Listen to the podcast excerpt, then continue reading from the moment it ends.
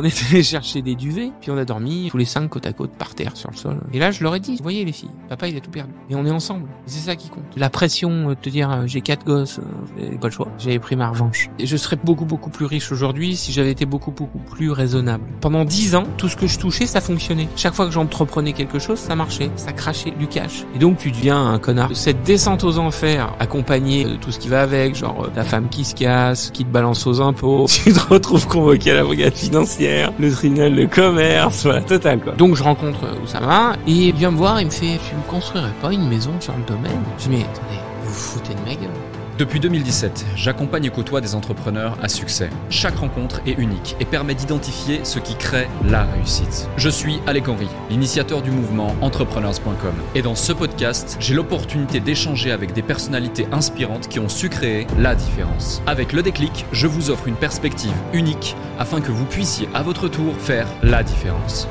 Salut Christophe. Salut. Comment, tu, vas, Alec Ça va, ça va. Super content euh, de t'avoir ici. Je disais justement que un jour peut-être il y aura le studio de déclic au domaine. Ouais, pourquoi pas. Je vais te présenter rapidement. Donc, euh, propriétaire du domaine d'Ablon, qu'on peut traduire par un hommage aux traditions normandes proposant une expérience hôtelière d'exception et de luxe, accueillant une clientèle internationale reconnue, figure politique, des membres couronnés, des têtes couronnées, patron de CAC 40, gros patron américain, prix Nobel et j'en passe.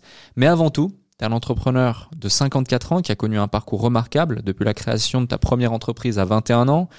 Euh, tu as été entrepreneur dans le print management pendant presque 30 ans. Tu été à la tête d'un groupe international avec 27 bureaux à travers le monde que tu as vendu il y a plus de 10 ans maintenant pour te consacrer sur des projets de construction. Une vie bien remplie de challenges avec un bon nombre de succès, mais aussi des échecs, voire même des cauchemars. Tu as été scout également pendant plus de 20 ans. Tu es marié, tu as 7 enfants d'une famille recomposée et également grand-père de trois petits-enfants. Eh, ça en fait des choses. Ça en fait des choses. Hein. Une vie bien remplie justement et très heureux euh, de, de t'avoir euh, ici face à nous. Je pense qu'on va faire euh, un bel épisode euh, comme à chaque fois et euh, créer des déclics. ma première question, c'est par rapport à ton parcours. À 21 ans, tu crées ta première entreprise. Est-ce que tu peux nous parler de ce tout premier projet et quel a été selon toi le déclic qui t'a poussé vers l'entrepreneuriat si jeune? Alors, j'étais pas tout seul sur euh, la première expérience euh, entrepreneuriale. Euh, j'avais quitté, j'avais arrêté mes études à 19 ans. Euh, mon premier job était dans une agence de com à Paris et pour apprendre le métier qui était un métier d'acheteur et de revendeur sur sur le secteur du print qui était mon mon secteur de prédilection. Et puis j'ai rencontré euh, un, un, un, jeune entrepreneur, donc euh, moi j'avais donc 21 ans, lui il en avait 25, euh, qui s'appelait Frédéric Chevalier. C'était un mec brillant, qui était basé à, Aix-en-Provence et qui avait une idée vraiment excellente, qui était de créer un nouveau concept, une nouvelle dynamique dans, les, dans, dans, dans la grande distribution d'offres promotionnelles, qui s'appelait le trade marketing à l'époque je ne sais pas si ça existe encore ce, terme. Euh, et puis, ben, en fait, euh, j'avais envie de, prendre des responsabilités, de prendre des risques, euh, parce que je suis quelqu'un qui est un peu joueur, d'aller faire face à de nouveaux challenges. ce qui était nouveau pour moi à l'époque, c'est qu'en fait, on me, proposait un poste que je n'avais pas. C'est-à-dire qu'en fait, j'avais, je m'étais survendu euh, au moment où j'avais rencontré, où j'avais rencontré Fred. Et euh, euh, donc le, le risque, c'était que je sois pas à la hauteur euh, de de de de, de, de ce que j'avais avancé, euh, savoir et pouvoir faire. Et puis au final, je me suis jeté dans, dans, dans le bain. Mmh.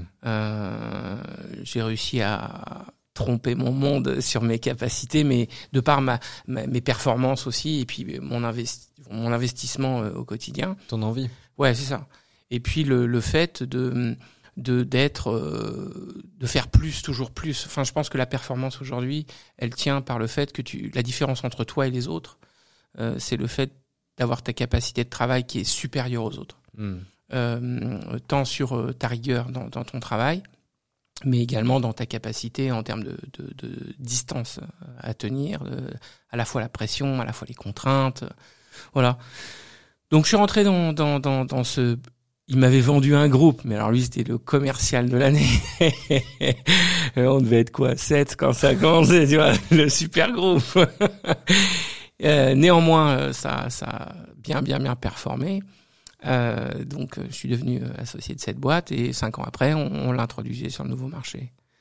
Donc, avec une croissance phénoménale et, et une, une, une dynamique d'entreprise qui était euh, euh, ultra performante, mais euh, où euh, chaque, chaque, chaque élément, chaque individu qui était dans cette entreprise avait un niveau de, de, de motivation qui était démultiplié de par la dynamique qu'insufflait euh, Fredo à cette époque. C'est impressionnant. Vous étiez combien d'associés dans cette entreprise? Alors, euh, ça, ça, fait longtemps. Euh, à l'époque, euh, 1, 2, 3, 4, 5, on devait être 5 ou 7 dans ces, dans ces eaux-là, quoi, tout départ. Ok. Ouais. Ok. Et, et, et, comment tu fais pour créer de la cohésion avec autant d'individus? Alors en fait, la cohésion, c'était lui qui l'a créée. D'accord. De par son exigence, de par son exemplarité, ce sont des valeurs qui sont essentielles lorsque tu crées une entreprise. Enfin, euh, la première d'ailleurs, c'est euh, l'exemplarité. Hmm. Euh, moi, c'est toujours comme ça que j'ai construit mes, mes sociétés. Euh, J'étais le premier commercial, le premier acheteur, le premier vendeur. Euh, et j'étais toujours le premier arrivé, le dernier parti. Et c'est ce qui, c'est ce qui tire les gens à toi. Euh, tu peux les emmener au bout du monde. Euh, tu peux les emmener sur des projets euh, totalement fous, irréalisables, où, où, tu te dis on n'y arrivera jamais. Mais lorsque tu déploies toute cette énergie justement pour tirer les gens à toi et que tu leur montres que toi, tu es investi, mais plus que ça sur le sujet, ça, ça fonctionne. Ok. Et, ouais. cette, cette, exemplarité et ce, cette rigueur, cette capacité à tenir sur la durée, euh, tu l'as toujours eu d'où elle te vient? Alors écoute, euh, non, je l'ai pas toujours eu.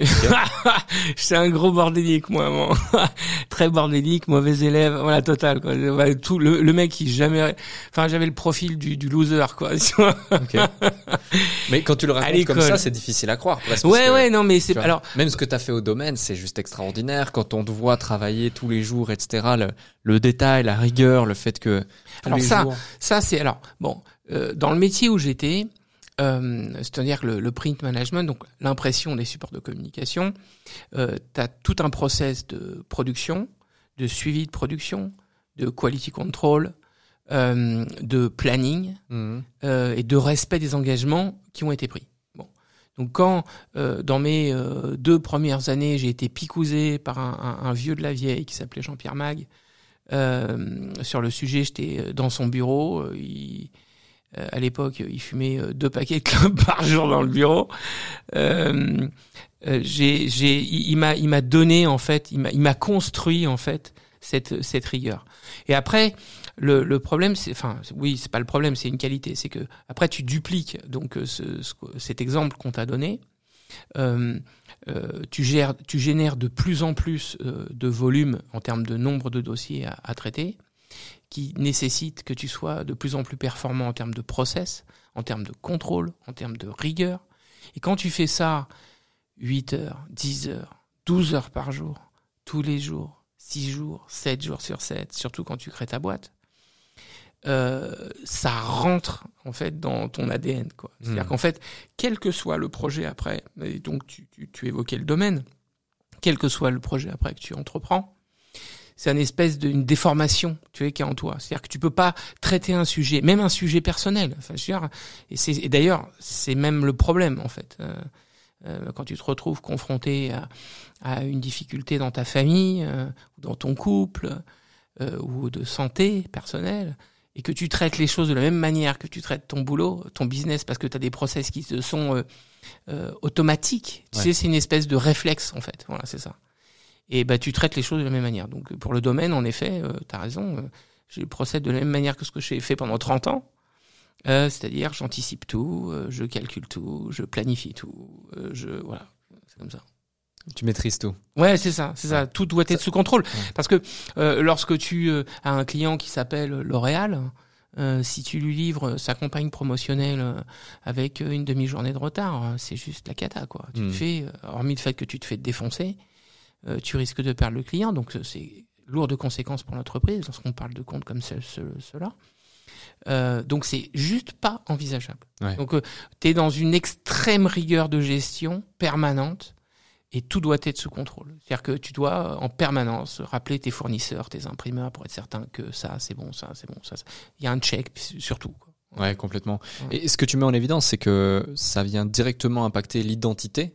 Euh, ça change ton identité. Tu parles Ouais. de l'ADN, mais ça change l'identité. Donc l'identité d'un individu, d'un entrepreneur, peut être modelée euh, au fur et à mesure des années par rapport à ses routines, par rapport à ce qu'elle a besoin de faire. Et après, ça devient justement quelque chose de naturel. Un réflexe conditionné, tu Ouais. vois, c'est ce que je veux dire.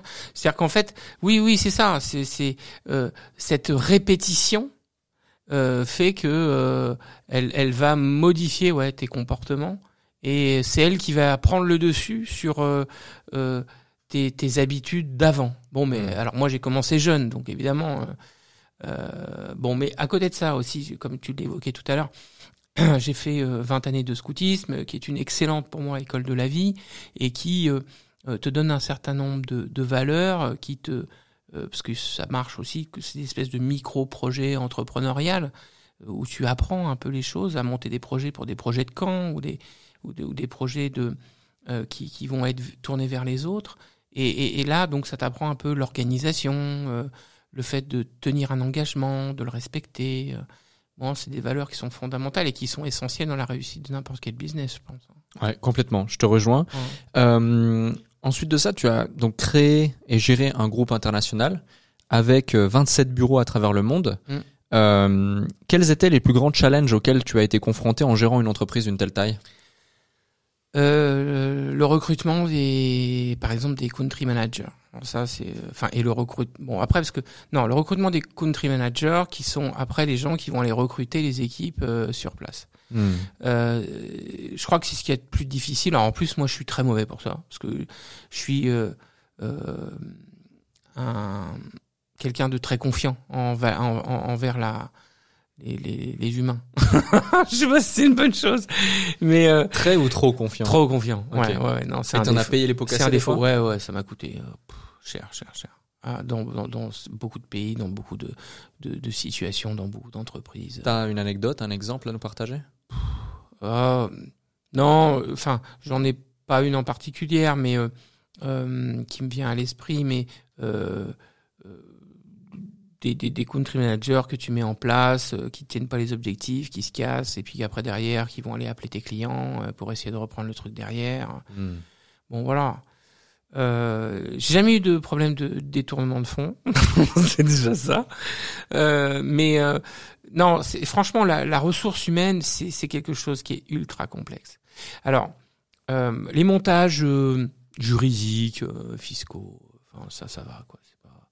À partir du moment, où moi j'avais un directeur financier qui était brillant et qui m'a suivi pendant presque 20 ans, euh, qui avait l'habitude de, parce que bon, c'est pareil quand tu, que tu as une, une, une forte personnalité comme je suis, c'est difficile de bosser avec moi. Enfin, parce que comme je suis très exigeant avec moi-même, je suis forcément très exigeant avec les autres. Ouais. Et donc ce niveau d'exigence que j'impose est parfois euh, compliqué. Mais euh, euh, néanmoins, euh, le plus difficile dans ce business, c'est pas d'aller signer les contrats, c'est pas d'aller faire le commercial, c'est pas d'aller produire. Non, c'est la ressource humaine. C'est vraiment le plus compliqué.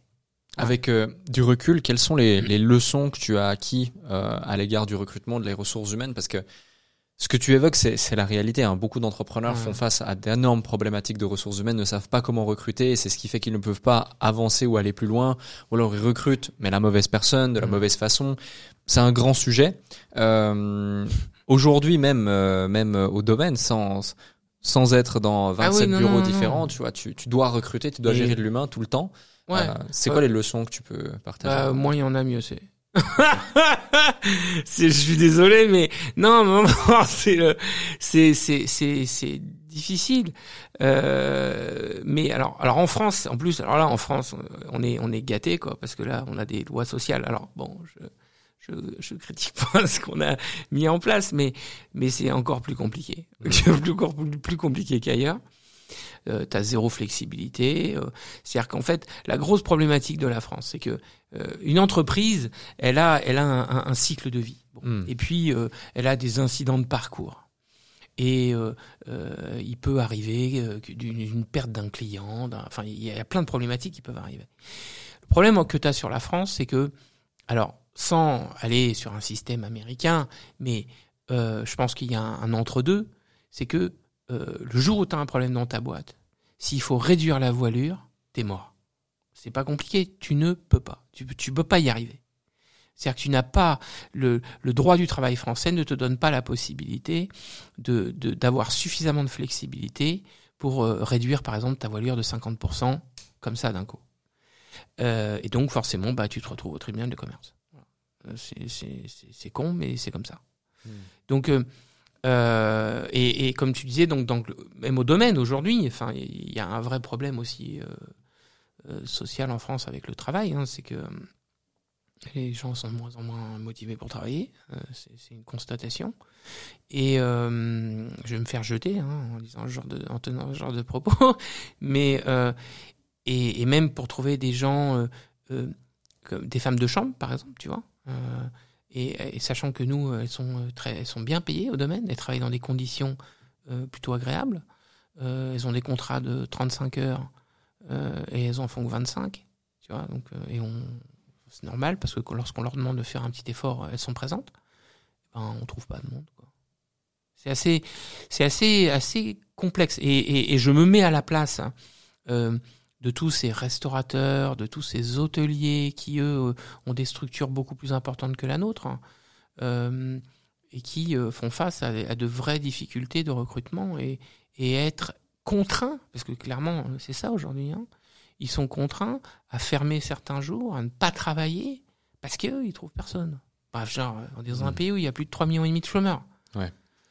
Qu'est-ce qui explique, euh, selon toi, cette dissonance entre euh, le fait qu'il y ait 3 millions et demi de chômeurs et le fait que euh, on ne trouve pas de personnel qui a envie de travailler Alors, euh... Alors moi, mon point de vue, c'est, je pense qu'on a malheureusement trop dévalorisé le travail. Alors il y a deux effets. Je pense qu'il y a un, il y a l'effet post-Covid. Mmh. Euh, les gens ont, découvert que il y avait un, il y avait Netflix et que euh, au final, euh, avec 20-30% de moins sur leur salaire, bah, ils étaient mieux à rester chez eux plutôt qu'à se lever le cul le matin pour aller bosser. Ça c'est le premier point. deuxième point on a, on a, on est un pays. J'adore mon pays. Enfin, franchement, je suis très très fier euh, de, de ce que nous sommes, euh, de, de, de, tout ce que euh, la France représente aujourd'hui.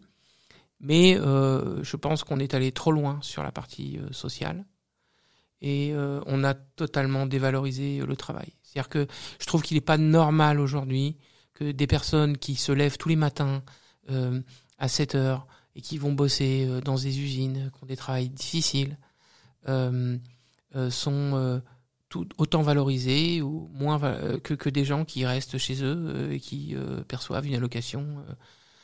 pourquoi? Alors, aussi parce que, un, je pense que dans les mentalités françaises, il n'y a pas de remise en cause personnelle, de se dire, bah voilà, aujourd'hui je suis boulanger et demain je vais apprendre à être maçon parce que voilà, je suis boulanger, alors euh, il faut que je sois boulanger. Ouais, mais bon, euh, à un moment donné, il faut aussi évoluer, quoi. Hmm.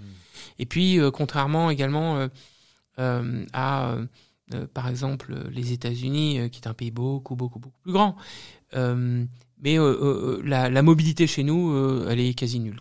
C'est-à-dire qu'en fait, la personne qui, cherche un travail, elle va chercher un travail dans un périmètre de 50 km, et puis après, c'est trop loin, quoi. Donc, quand tu cumules, un, je, euh, je veux rester euh, dans ma profession euh, initiale sans remise en cause, et deux, je veux pas bouger du périmètre de là où j'habite à 50 km, ben ouais, forcément, dans l'équation, à un moment donné, ça déconne, quoi. Ouais, complètement. Euh, revenons justement au moment où tu euh, gères ce groupe à l'international. Euh, quand tu es dans une telle ampleur justement de, de développement, de déploiement, comment tu fais pour maintenir la cohésion, l'organisation et la direction au sein justement de ce groupe et toutes ces entités et réussir à garder une certaine linéarité dans le, le suivi des process et que tout se passe bien Bon, alors pour les process, c'est pas très compliqué parce que clairement, euh, moi je suis un petit peu dictateur, un peu monarque. Donc, mais c'est une ancienne école, ça, hein, il faut le savoir. Je, pense que c'est plus trop comme ça maintenant. Euh, C'est-à-dire qu'en fait, j'imposais les choses. C'est-à-dire qu'en fait, il y avait des process qui étaient écrits, euh, des contrôles qualité qui étaient écrits. Euh, et euh, comme on, on- signait des, des contrats euh, transverses sur euh, différents pays, sur des zones géographiques complètes, euh, par exemple lorsqu'on signait un contrat pour Reckitt Benckiser, le process était écrit et déployé euh, sur tous les pays européens, chacun appliqué à la lettre voilà, les choses. Bon. Après, il y a une sensibilité, et alors c'est justement, lorsque j'ai vendu mon groupe, j'ai vendu ça à des Américains. Et alors, le, le grand, euh, la grosse problématique que j'avais avec eux, c'est que les Américains, quand ils créent un modèle économique, euh, et que ce modèle économique fonctionne aux États-Unis, euh, dans la grande majorité du, des cas, ils pensent que c'est duplicable, comme ils l'ont créé chez eux, et que ça va marcher euh, partout. Bon. Euh, J'avais en face de moi des gens qui pensaient comme ça. Alors c'est pas le cas dans toutes les entreprises américaines, hein, bien entendu, hein. mais en l'occurrence, là c'était le cas. Et il faut savoir que si on prend simplement l'Europe, hein, l'approche commerciale que tu as en France, en Allemagne, en Italie ou en Espagne ou en Angleterre, elle est totalement différente d'un pays à l'autre. Voilà. Mm. Donc là, sur ce process euh, commercial, euh, c'était le, le country manager qui, euh, issu du pays, résident et étant espagnol, anglais ou, ou italien, et qui avait donc une connaissance de l'environnement sur lequel il travaillait, bien entendu, parce qu'on prenait des gens qui étaient quand même aguerris, va aller mettre en place ces process commerciaux. Bon. Ensuite, pour ce qui était, alors, euh, malgré le fait qu'on était un groupe de 400 personnes, c'était quand même une entreprise très familiale et très. euh, alors, c'est-à-dire qu'en fait, les country managers avaient une totale euh, autonomie de gestion. C'est-à-dire qu'en fait, j'ai toujours eu euh, ce que Frédéric m'avait appris, euh, la, la, euh, la dynamique du, du, du, du, de la- du management par compétence. Donc, à partir du moment où j'avais un, un country manager qui était compétent, on fixait ensemble les objectifs en début d'année. Il avait ses process. Et puis, bah, il avait juste à sortir son résultat et je lui foutais la paix. Voilà. Et donc, il y avait une, une vraie dynamique de, de confiance, en fait. hein. Et puis ensuite, euh, bah, je passais, euh, je, faisais, je passais euh, des semaines entières à faire le tour de tous mes pays. Et sur les contrats euh, importants, euh, c'était moi qui allais les signer avec mon country manager. Ok. Voilà.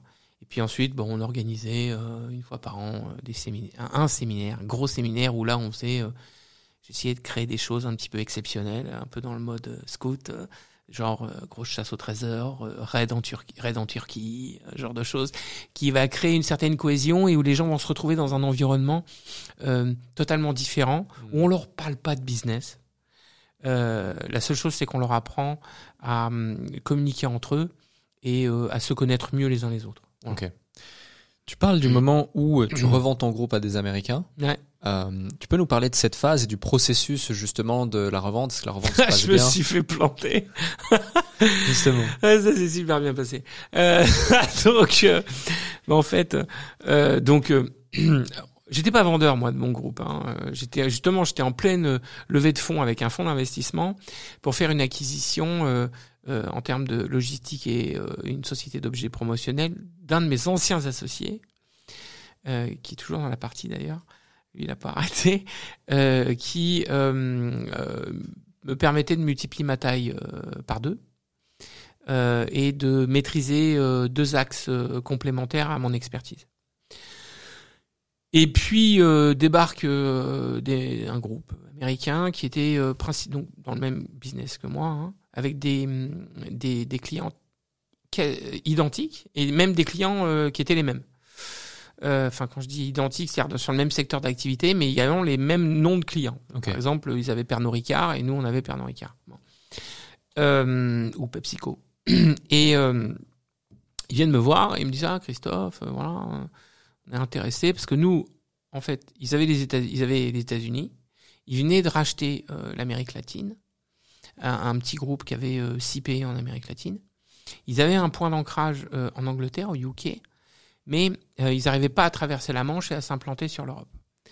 Et moi, j'avais donc toute l'Europe. j'avais l'Afrique du Sud, le Moyen-Orient, la Russie et l'Asie. Et puis le Canada. Mais le Canada, ils avaient déjà un bureau. Euh, et donc, euh, avec mon acquisition, ils devenaient euh, worldwide. C'est-à-dire qu'en fait, ils étaient capables d'aller voir un client comme L'Oréal qu'ils avaient et que j'avais, et de leur dire voilà, aujourd'hui, on est capable de vous proposer une offre transverse sur l'ensemble du monde, avec les mêmes process, les mêmes contrôles qualité, les engagements de saving, enfin tout ce que tu veux. Donc bon, ils arrivent, ils me font leur show, ils me disent ah, viens nous voir. Ils étaient à Chicago, j'aurais dû me méfier. Euh, et alors, euh, euh, donc je vais là-bas, et puis je leur dis bah ouais ouais intéressant, euh, on peut euh, euh, signer un partenariat. Ah d'accord, ensemble. Ils me disent non non mais non, nous on veut pas un partenariat, on veut te racheter. Je dis ouais, moi, je suis pas vendeur. Il me dit attends attends, on va faire une offre. Voilà. Bon, et puis donc ils se pointent avec leur offre, euh, 90 millions de dollars. C'était pas mal quoi. Euh, donc ce qui faisait à peu près euh, 70 millions d'euros à peu près. Euh, et puis donc on avance euh, dans le dans le process, euh, donc euh, due diligence, euh, audit, euh, enfin la totale. Et euh, on finit par euh, finaliser euh, un accord. Et de fait, je suis obligé de laisser tomber mon acquisition euh, pour me concentrer sur le sujet. Bon. Et dans le protocole, donc j'avais un cabinet d'avocats, hein, genre 500 000 euros euh, d'honoraires quand même hein, sur le dossier. hein. Euh, Il y avait des earn-out. Mhm. Alors ça, ne jamais signer avec des earn-out. Mais moi, je ne savais pas. Enfin, puis j'avais jamais vendu ma boîte. Euh, la, la fois précédente où j'avais vendu ma boîte, je l'avais vendue à mon pote. Donc euh, bon, il n'y a pas de souci quoi là-dessus. Euh, et donc il y avait des earn-out sur euh, 4 ans. Ok. Voilà. Donc un ticket d'entrée, et puis des gros earn-out, et un additionnel earn-out à la fin si tu performes encore plus. Ok. Bon, voilà. On signe. euh, je Et donc, excuse-moi, je te coupe. Les 70 millions, c'était le global décomposé. C'est ça, exactement, exactement. Grosse, grosse, grosse connerie. C'est n'importe quoi. J'aurais mieux fait de prendre la moitié et de me casser. bon. Et puis en plus, euh, tu dois rester encore 4 ans, quoi. Ouais. Et tu sais pas avec qui tu restes parce que bon, bon, bon, mais comme je tenais quand même pas mal euh, mon groupe, mes équipes, euh, j'étais assez serein sur le sujet, quoi. Et puis donc, euh, bon, ils payent. Première échéance, nickel. Première année, on performe dans les clous, machin. Ils payent leur earn-out. Et euh, deuxième année, à cause d'eux, je suis un peu en retard. Euh, parce que euh, dans les investissements, ils m'avaient promis plein de choses, et notamment le cash flow qui euh, permettait d'ouvrir les nouveaux bureaux. Dans euh, notamment, euh, il y avait l'Ukraine, avait parce qu'on avait Moscou, on avait la Russie avec Moscou, je devais ouvrir Saint-Pétersbourg. Bon, bref, on était sur la Thaïlande, l'Inde, enfin il y avait pas mal de trucs. Et en fait, ils n'avaient pas ce, ce cash flow. En fait, ce qui se passe, ce, que j'ai découvert a posteriori, c'était une boîte qui était cotée au Nasdaq. Lorsqu'ils ont fait l'annonce de l'acquisition de mon groupe et, et que euh, ils annonçaient donc qu'ils devenaient euh, worldwide, ce qui n'était pas, le, le, le titre il a pouah, explosé et ils ont tous pris un max d'oseille. Euh, mais moi j'étais pas branché de tout ça. Bon voilà. Euh, mais l'oseille il n'est pas resté dans la boîte. tu vois ce que je veux dire? Euh, et donc, euh, on commence à, donc là, ça a commencé à, à- avoir quelques quelques frictions. Et puis euh, à l'américaine, euh, ouais, je sais pas, ça devait être au mois de septembre. Ouais, c'est ça, septembre. Je sais plus, c'était avant les vacances. Non, septembre peut-être. Euh, ils me disent bon, voilà, on a une réunion, on a un board, machin. Donc euh, ils, ils- descendent en France. Et, et puis il y avait tout le monde. Il y avait donc le CEO, le CFO, euh, l'avocat, enfin un gros truc. Et donc je, pendant cette réunion-là, je faisais ma projection sur euh, l'année suivante euh, au niveau de mes, mes, objectifs. Et puis à la fin de la réunion, d'un coup, il y en a un qui se lève, il dit bon, bien, nous allons. Alors tu sais, tout était en anglais. Alors bon, moi, j'ai- bon, un, un certain niveau, mais je sais pas, pas au top non plus. Il dit bon, on va procéder au vote de la révocation du président. Donc devant toi. Ouais, c'est ça, ouais. Après ton, ton... Oui, j'ai fait mon truc, là, c'est le mec qui croit, qui, voilà. Et donc, euh, je les regarde, je dis, mais attendez, vous faites quoi? Puis, tu sais, puis il continue. Alors, euh, qui est pour? Euh, Les mecs lèvent la main euh, à l'unanimité. Bon, alors on note que euh, en ce jour, machin, on a révoqué. Donc, il parlait de moi. Hein, ouais. Voilà. Donc là, je me lève et je leur dis, mais attendez, eh, vous croyez où les cow-boys là? Genre, vous êtes en France, vous n'êtes pas aux États-Unis là. Donc, euh, il y a des procédures, il y a une convocation préalable, vous l'avez pas faite, donc vous allez juste vous faire foutre. Et je me casse. Donc je suis parti. Bon, le lendemain, je reçois le recommandé de la convocation pour refaire la deuxième, une fois la, la deuxième réunion. Et euh, donc là, ça a commencé. Donc j'ai j'ai appelé mes avocats Hmm. et euh, et donc ils m'ont ils m'ont dégagé en tant que président. Alors j'étais toujours donc ils avaient toujours ce ce, euh, comment ce, ce turn-out hein, qui devait continuer encore sur euh, 4 3 ans. Mais le problème c'est que quand t'es plus aux commandes sur un groupe en plus c'est des c'était des, des filous. Euh, C'est-à-dire qu'en fait, ils faisaient des décalages de trésor, de machin, tout ça pour parce qu'en fait, dans, leur système, ce que j'ai appris après à mes dépens, hein, euh, c'est que dans leur système de cotation Nasdaq, la seule chose qui compte pour eux, c'est le niveau du share. Le reste, ils en ont rien à foutre. Et euh, leur objectif, euh, c'était euh, de faire gonfler le share, le share, le share, le faire monter, le faire monter. Mais ça, ils le faisaient en, en annonçant des effets d'annonce. Et lorsqu'ils sortaient des résultats, ils étaient prêts à tout pour que cette dynamique de croissance, elle se, elle se génère. Donc, n'étant plus moi aux commandes de, de, de, de ma boîte, euh, donc j'appelle mes avocats et je leur dis bon ben voilà, je viens de me faire débarquer, ils, doivent me payer euh, 15 millions d'euros là au mois de décembre. On fait quoi? Et euh, mon cabinet d'avocats me dit ah mais vous savez Monsieur Delaune, dans dans les dans les contrats comme ça euh, qui sont signés euh, avec des earn-out avec des sociétés américaines, dans 80% des cas ça se termine mal. Je dis mais attendez, vous vous foutez de ma gueule. Je dis, vous pouviez pas dire ça il y a 24 mois. Auquel cas, je leur dis, bah voilà, le prix de vente, c'est que- c'est 30 ou 40. Moi, je me casse, et puis vous prenez la boîte et vous vous démerdez. J'ai bon, voilà. Bon. Donc après, on est parti dans les procédures, les machins. Je les ai attaqués euh, euh, aux États-Unis, mais après, au bout d'un moment, tu sais, le problème, c'est que les, en fait, euh, les procédures en France, ils en ont strictement rien à foutre. Euh, ça les, ça les perturbe pas.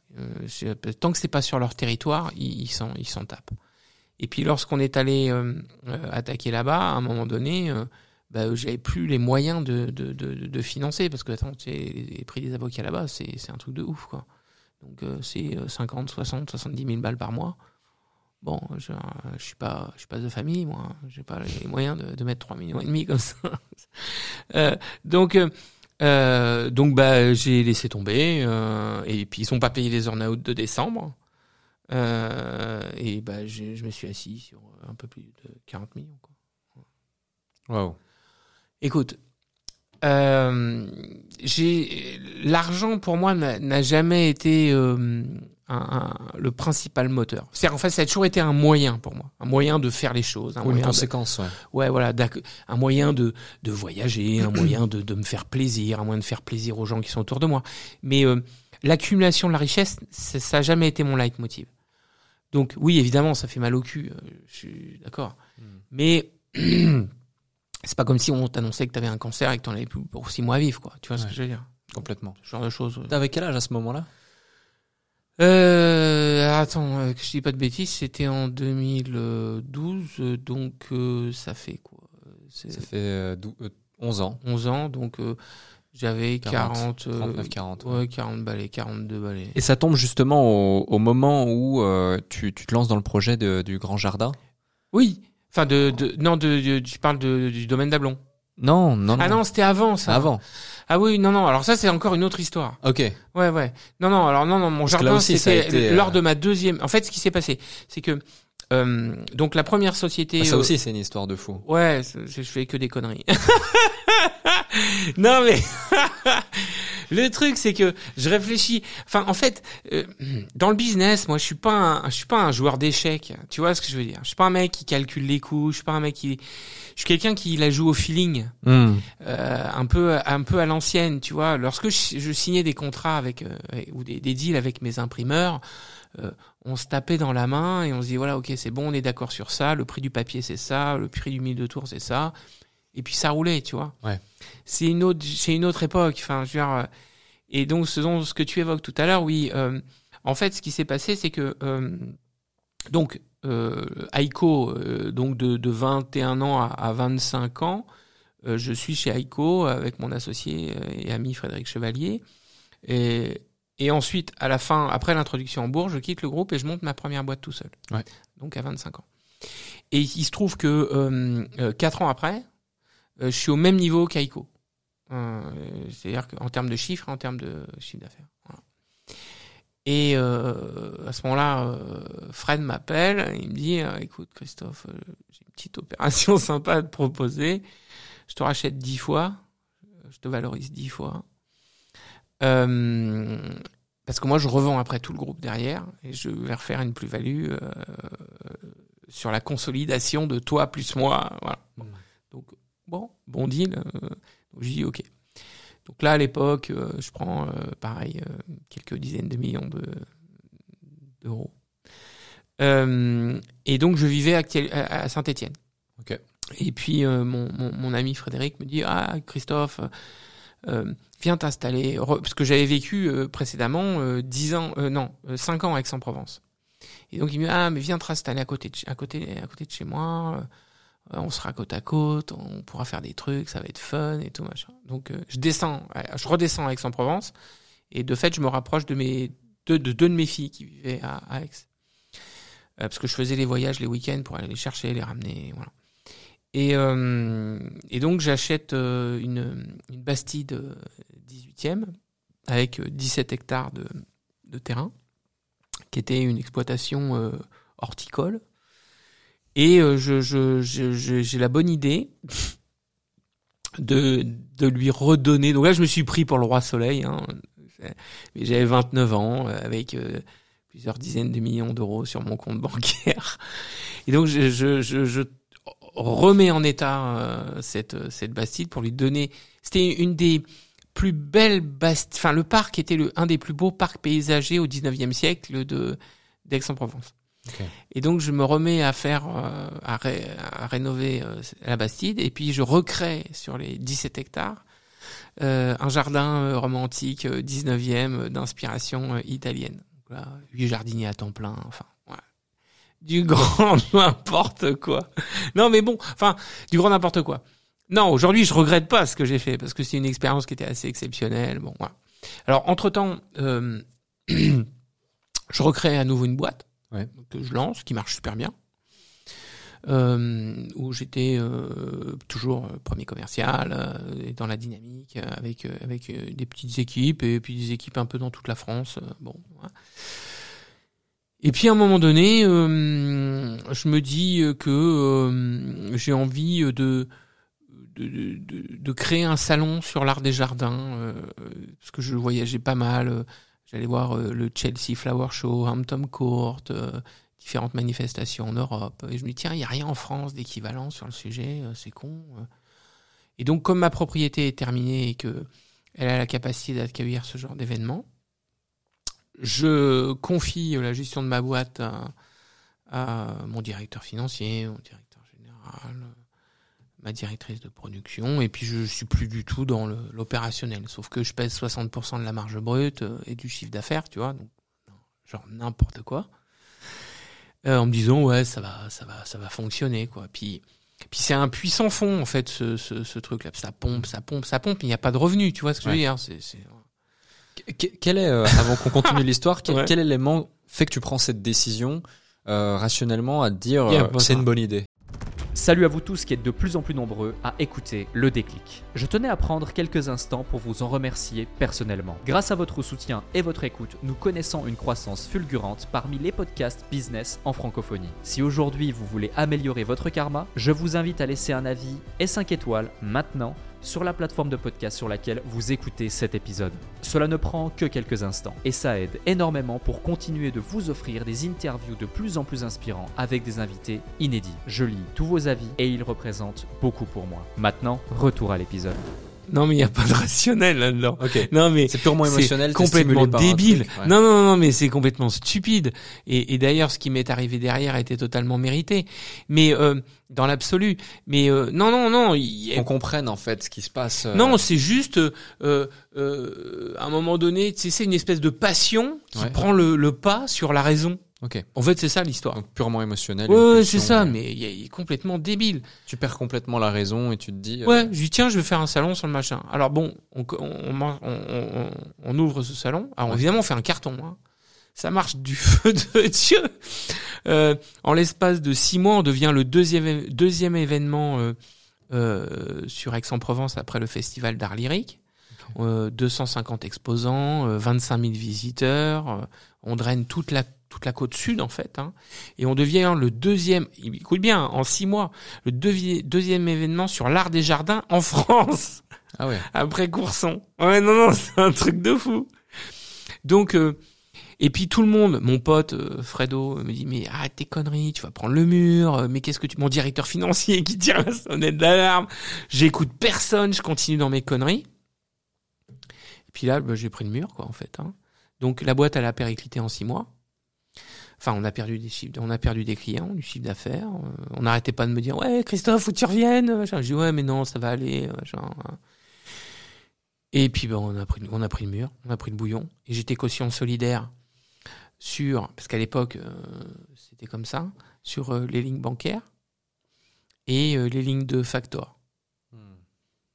Bah ils m'ont tout pris. je me suis retrouvé à poil. Zéro reset. Et avec le recul aujourd'hui, Mhm. c'est quoi les leçons que tu retires d'avoir tout perdu? Parce que t'as gagné beaucoup d'argent, t'as tout perdu, Ouais. t'as gagné beaucoup d'argent. Alors, écoute, euh, tu vois, c'est, c'est, ça prouve une fois de plus que c'était pas ma ma motivation. Enfin, c'était, ça a jamais été le.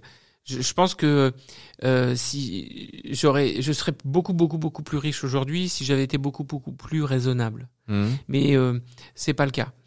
Euh, alors, le truc, c'est que ce qui s'est passé, c'est que tu vois, c'est qu'entre euh, pendant dix ans, euh, dans une dynamique entrepreneuriale, tout ce que je touchais, ça fonctionnait. C'est-à-dire que chaque fois que j'entreprenais quelque chose, ça marchait, ça crachait du, du cash. Et donc, tu deviens un connard, quoi. Enfin, il n'y a pas d'autre mot. C'est-à-dire qu'en fait, t'es, tellement ancré sur la certitude De confiance. Ouais, c'est ça. Tu, c'est, ça. Tu dis ouais, je suis un dieu quoi. Voilà, tout ce que je fais, euh, ça marche, ça crée, du- ça sort du cash. Donc dès que t'es un vrai con, tu deviens un con quoi. Donc au final, ce, cette descente aux enfers, euh, accompagnée de tout ce qui va avec, genre euh, ta femme qui se casse, qui te balance aux impôts, euh, tu te retrouves convoqué à la brigade financière, le tribunal de commerce, voilà, total quoi. Euh, elle te remet les pieds sur terre. Vraiment.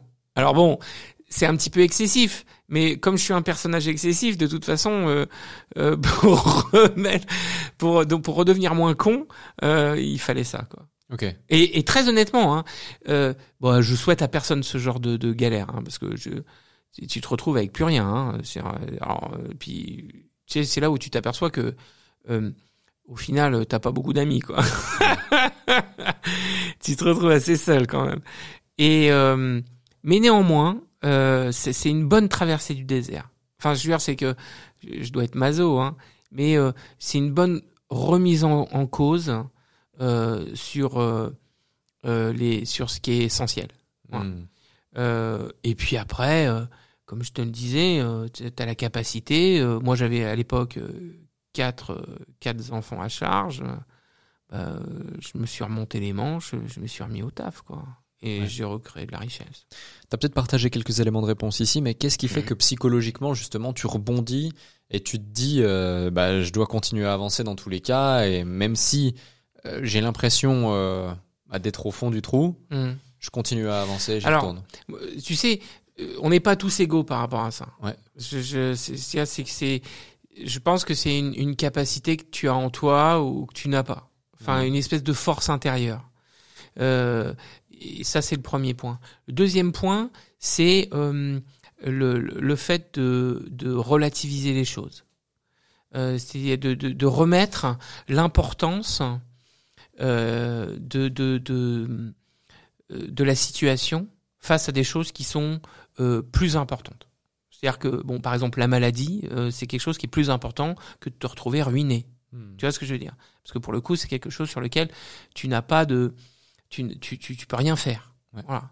Bon, lorsque tu euh, te retrouves dans ce type de situation, je veux dire que quelque part, tu es maître de ton destin. Bon. Donc, moi, j'ai croisé hein, des, des, des potes entrepreneurs hein, qui me disaient Putain, Christophe, moi, un truc comme ça, ça m'arrive, je m'accroche au lampadaire. Je dis Mais c'est complètement stupide. Enfin, je, veux dire, je peux comprendre que, enfin, c'est des périodes de désespoir, enfin, de, de, de remise en cause. Bon, mais alors ça, c'est le premier point. Et puis dernier point, deuxième point pour moi, qui est essentiel, moi, c'était la famille. C'est que j'avais quatre gosses. Ouais. Bon, quatre gosses et deux pensions alimentaires. Donc déjà, ça te colle un peu la pression, quoi. Parce que c'est vrai que euh, aujourd'hui dans notre système, euh, et, et c'est là où il faut euh, saluer tous les entrepreneurs aujourd'hui en France, quels qu'ils soient, c'est que et, et c'est dommage d'ailleurs que parfois les salariés ne comprennent pas ça. C'est une espèce de cette espèce de lutte de classe à deux balles là, qui est complètement décalée. Mais euh, on devrait on devrait plus expliquer aux gens que euh, un entrepreneur euh, il, a mis ses couilles sur la table. Tu vois ce que je veux dire? Il passe ses- jours, il passe ses nuits, il rentre chez lui, il rentre avec, chez lui avec ses problèmes, il a des problèmes avec la TVA, avec l'URSSAF, comment il va payer ses salaires, est-ce qu'il va être payé de ce de ce client? Enfin, c'est c'est full time quoi. Voilà. Le salarié rentre chez lui. Bon, ça va. Enfin, il, re- il retrouve sa femme, ses gosses. euh, euh, il va regarder son, son match de foot à la télé. Enfin, c'est tranquille. Enfin, tranquille dans l'absolu. Tu vois ce que je veux dire la, la pression que tous les chefs d'entreprise ont sur leur responsabilité et sur le fait que à chaque choix et euh, ils jouent avec leur vie quelque part. Ouais. Parce que tu peux te retrouver demain euh, SDF quoi. Enfin, euh, si tout le monde te lâche autour de toi, euh, tu perds euh, ta femme, tu perds ton appart, tu perds. Enfin, dire, euh, ça va vite quoi. Ça, ça peut aller très très vite.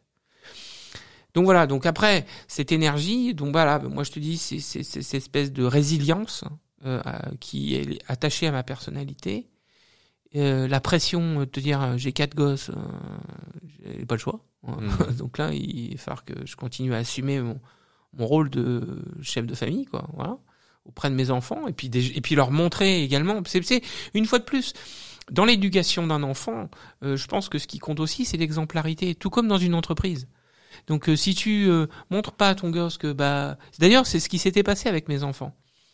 Euh, on s'était retrouvés euh, tous les quatre après qu'ils aient vidé la baraque euh, de tous les meubles, les œuvres d'art, enfin la totale. Et ils avaient même pris les lits. Bon, pourquoi pas. Euh, donc on est allé chercher des duvets et puis on a dormi euh, tous les cinq côte à côte par terre sur le sol euh, dans nos duvets.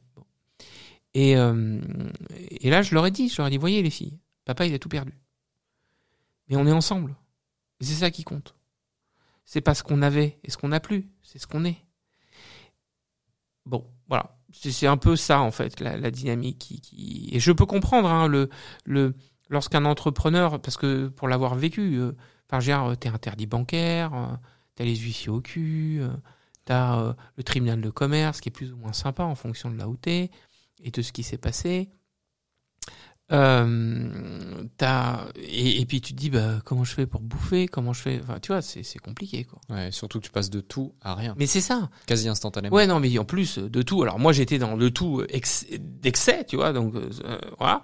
À rien euh, bon puis sans compter après les emmerdes les gens qui te jugent euh, enfin bon c'est non faut faut vraiment euh, avoir une sacrée carapace hein, lorsque euh, tu te retrouves dans ces situations et encore et je pense très honnêtement que ça dépend également à quel âge ça t'arrive parce que je pense que la capacité que tu peux avoir à faire face à ce genre de situation elle est différente en fonction de l'âge que tu as. Ouais, je veux rebondir sur un, un élément de ta vie qui certainement t'a influencé aussi Mm. en tant qu'entrepreneur, mais dans ton état d'esprit. C'est que tu as été scout de l'âge de 8 ans à 28 ans. Ouais. Euh, en quoi cette expérience, elle, t'a- elle a construit ta personnalité, elle a construit la vision que tu as de la vie et ton mindset, ton état d'esprit, que ce soit perso ou, ou d'entrepreneur? Est-ce qu'il y a un lien avec tout ça finalement? Ouais, non, clairement. J'aurais jamais été entrepreneur si j'avais pas fait de scoutisme. C'est euh, très structurant euh, en termes de valeur. Tu vois, euh, le la- la- l'article 1 de la loi scout, c'est le scout met son honneur à mériter confiance. Euh, donc c'est un certain nombre de valeurs qui te ou euh, euh, l'article 7 ou 8, je sais plus, c'est le scout chante et sourit dans les difficultés. Tu vois voilà. Et, et donc ce sont des choses qui te construisent et qui te structurent.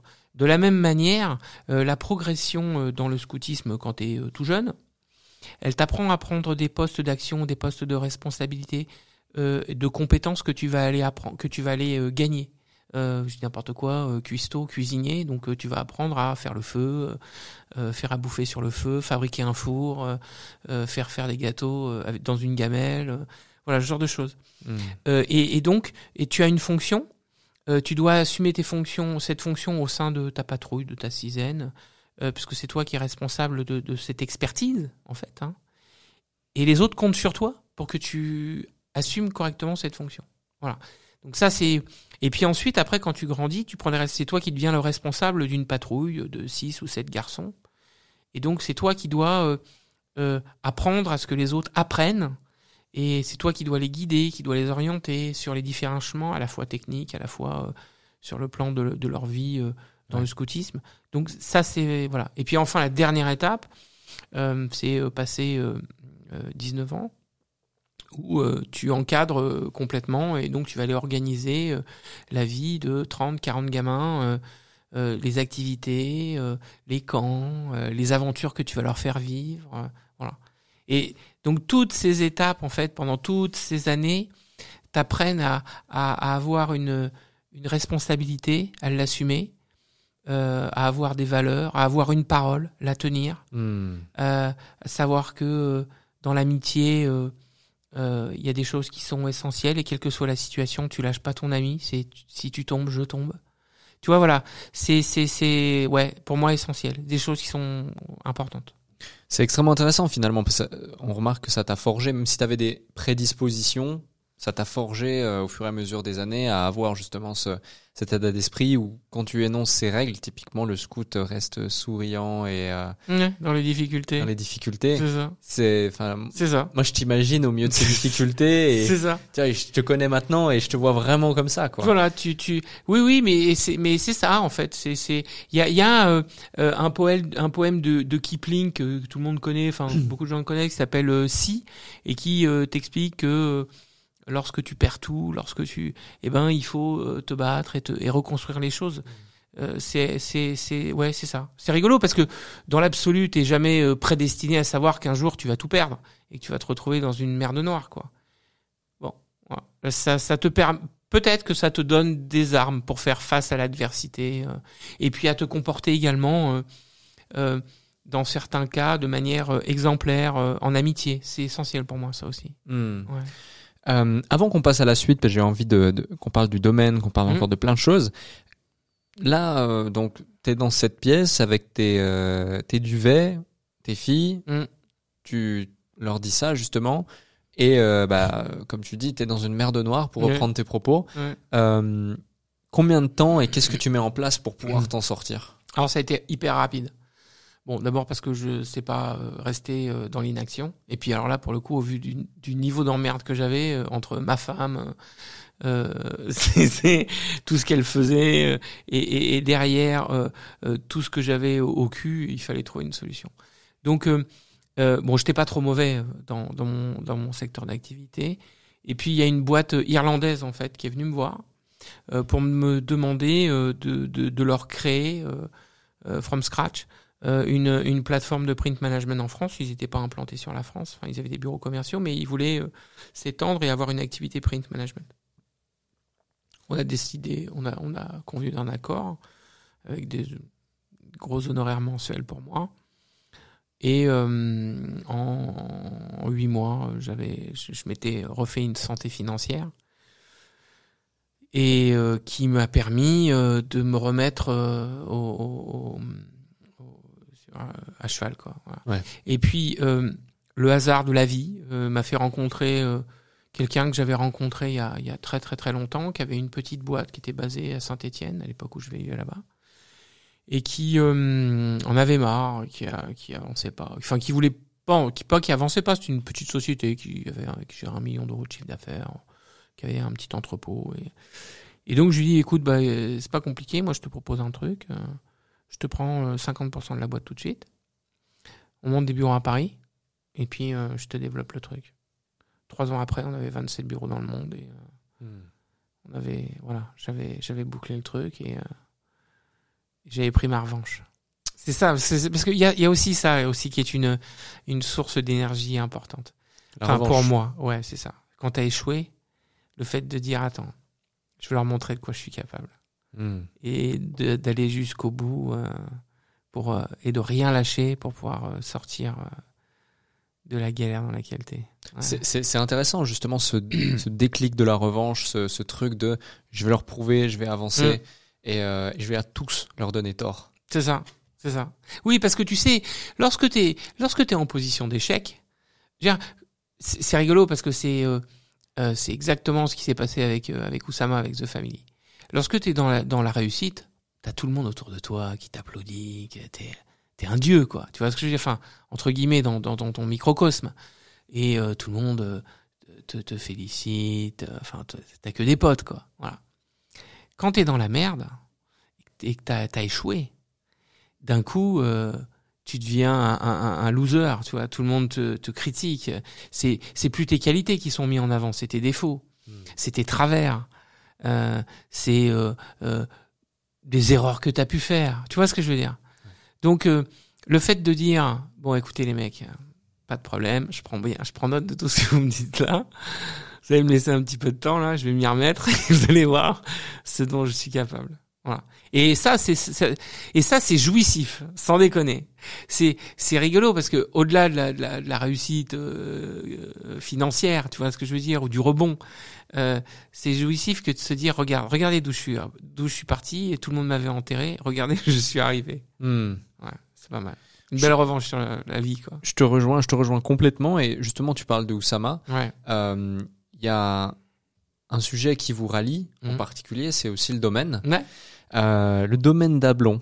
Euh. Moi, j'ai eu l'occasion d'y passer du coup euh, plusieurs fois, plusieurs jours. Ouais. C'est une expérience juste incroyable. C'est vraiment un endroit magique. Euh, la première fois, juste avant d'y arriver, Oussama m'avait dit "Je peux pas te montrer des photos, je peux pas te montrer des vidéos, je peux pas t'expliquer. Il faut que tu le vois. Mm, Il faut que tu le vois pour te rendre compte." bien sûr. C'est vrai. Donc, je vais te demander un exercice assez euh, assez compliqué peut-être. C'est euh, est-ce que toi, euh, qui l'a créé finalement, qui l'a pensé, imaginé, créé, est-ce que tu saurais expliquer l'âme qu'il y a dans ce domaine et comment l'idée de chaque détail, chaque suite, chaque endroit, chaque espace euh, a été justement euh, pensé pour avoir sa propre identité, sa propre âme telle qu'elle l'a aujourd'hui Alors, euh, donc de par de la vie d'avant le domaine, donc bon, déjà je voyageais beaucoup euh, de par euh, euh, mes activités professionnelles. hein. Et puis pendant plusieurs années avec Véronique, ma femme, la femme de ma vie, euh, euh, on a euh, fait des safaris photos à travers le monde Ouais. sur les grands félins. Donc une dizaine de pays en Afrique pour le, le lion, le léopard et le guépard. L'Inde, le Népal, l'Indonésie pour le tigre.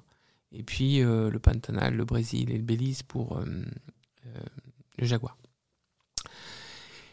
Et donc on a beaucoup beaucoup voyagé. J'ai dû voya- j'ai dû faire un petit peu plus de 80 pays à travers le monde. Euh, voilà. Bon, puis à chaque fois, comme j'en j'ai la chance d'en avoir les moyens, tu vois, je suis un épicurien. Moi j'aime bien les beaux endroits, j'aime bien la bonne bouffe. Euh, on, se faisait plaisir euh, et on allait dans des endroits sympas. Bon. Euh, le truc c'est que quand je euh, quand tu as une activité professionnelle euh, on va dire intense où tu es connecté aux autres et à ton entreprise euh, H24 quand tu prends des vacances, c'est un peu égoïste de dire ça, mais t'as pas envie d'être avec les autres. Alors moi, je, je, je l'avoue clairement, euh, et euh, euh, c'est rigolo parce que euh, aujourd'hui mes clients euh, ont l'honnêteté de le dire eux aussi, c'est-à-dire qu'en fait ils aiment bien être dans des endroits où il n'y a pas les autres. Bon, le truc c'est que euh, sur un niveau de standing élevé du type 5 étoiles, euh, le, concept de la villa à part avec le service hôtelier, ta piscine privative et, tout ce qui va avec, euh, en France, ça n'existe pas. Quasiment pas. Euh, et ce concept existe, par contre, en, Asie, en Indonésie. J'ai pas trouvé aux, États-Unis. Un tout petit peu au, Moyen-Orient, pas trop. Bon, voilà. Alors donc, euh, l'idée... Bon, donc j'avais vendu mon, groupe, là. Et puis, euh, tu sais, la question qui se pose, euh, passer la quarantaine, tu sais, quand tu, quand tu pars de, nulle part, comme moi, c'est moi, je suis issu d'un d'un milieu où... Alors, j'ai été élevé déjà par mes grands-parents. Euh, mon, mon grand-père était commercial dans une brasserie. Euh, et ma maman, euh, elle, elle, elle, elle travaillait pas, elle s'occupait de ses enfants. Donc on était euh, issus du- d'une famille très très très modeste. Donc quand tu commences et que tu commences à gagner un peu d'argent, t'as une espèce de to-do list, tu sais. C'est genre, euh, alors euh, moi, ma pro- le haut, je me rappellerai toujours, le haut de ma to-do list, c'était euh, euh, m'acheter une paire de paraboots. À l'époque, ça coûtait euh, 900 balles. Une paire de pompes à 900 balles, euh, c'était euh, bon. et, euh, et donc, alors, c'est euh, les voyages, les bagnoles, les montres, les costards. euh, Enfin, tu vois, tu- bon. Comme une wishlist, finalement. Voilà, euh, c'est ça. Voilà. Bon, mais euh, quand tu arrives euh, à 30, 35 balais et que tu as rempli toutes tes cases, bah, euh, tu fais quoi? Enfin, je veux dire, c'est que euh, il y a des gens qui aiment la- l'accumulation de la richesse. Bon, moi, c'est pas mon truc. Enfin, je veux dire, euh, j'ai- et en plus, j'ai j'ai l'exemple de, de bah, mon, mon premier associé, Frédéric Chevalier, qui était blindé euh, à, à millions. Euh, il a eu un accident de moto à 52 balais, c'est le plus riche du cimetière de Cabriès. Enfin, je veux dire, c'est triste, tu vois ce que je veux dire. Alors, c'est bien pour, euh, pour, pour, ce, pour la génération d'après. Mais euh, donc, donc l'accumulation de la richesse, pour moi, n'a jamais été une motivation. Donc, quand tu as fait, tu as rempli toutes tes petites cases là, bon, puis tu dis, bon, bah, il doit me rester une dizaine de pays à voir, il y a des, deux trucs que j'ai pas vus. Bon, ok, mais bon, je vais pas jouer au golf tous les jours, c'est pas mon truc. Tu fais quoi? Et alors ça, c'est le premier élément de, de la réflexion. Le deuxième, c'est que moi, je suis un gros mégalo. Donc, euh, non, il faut savoir ce qu'on est quand même. il faut assumer. hein, bon, voilà. Et euh, je suis parti euh, d'un- concept, enfin d'un principe qui dit que euh, j'aimerais bien, euh, quand, avant de partir, de laisser une espèce de trace euh, de, de mon passage Hmm. tu vois Euh, Parce que quand tu te limites à, à, entrepreneur, ok. Bon alors, il y en a certains qui vont rester euh, dans les annales, euh, comme Bernard Arnault, comme Steve Jobs. Mais bon, dans un siècle, Steve Jobs et Bernard Arnault, euh, va pas en rester grand-chose. Hein. Mais tu vois, on est déjà à un, sacré niveau. Donc même un entrepreneur qui a réussi normalement, enfin, il va passer dans l'histoire. En revanche, ce qui va pas passer, c'est ce qu'il aura construit, ce qu'il aura bâti, mais de manière physique. Tu vois ce que je veux dire? Je dire, regarde, euh, un mec comme le facteur cheval, bah, c'est c'est son ouvrage, il, il est, il est- il traverse le temps. Hmm. Bon. Alors après, je vais prendre un exemple qui m'aurait correspondu à une époque. Je prends Louis XIV quand il fait Versailles. Dire, dans 200 ans, Versailles sera toujours là. Tu vois Ouais. ce que je veux dire Bon.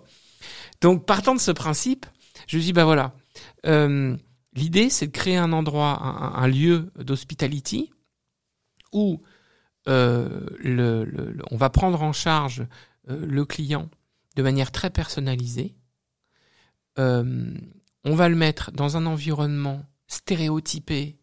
Donc, alors nous, on est en Normandie, donc maison à colombage, toit de chaume, jardin anglo-normand, euh, cheminée, euh, vieux matériaux, bois, tu vois, euh, déco un peu un peu british, anglo-normande. Et on va lui donner le sentiment euh, qu'il est comme si c'était dans sa résidence secondaire.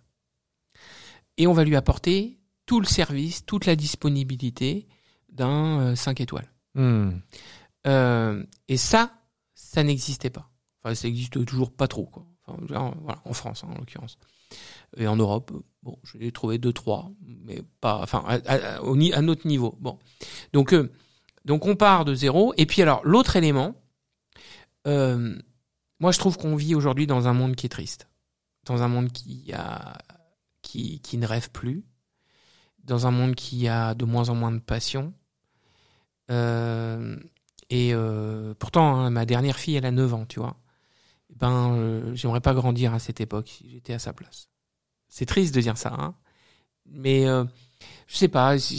Moi, je suis la génération des années 80. C'était euh, les l'insouciance. Euh, c'était euh, tout était possible.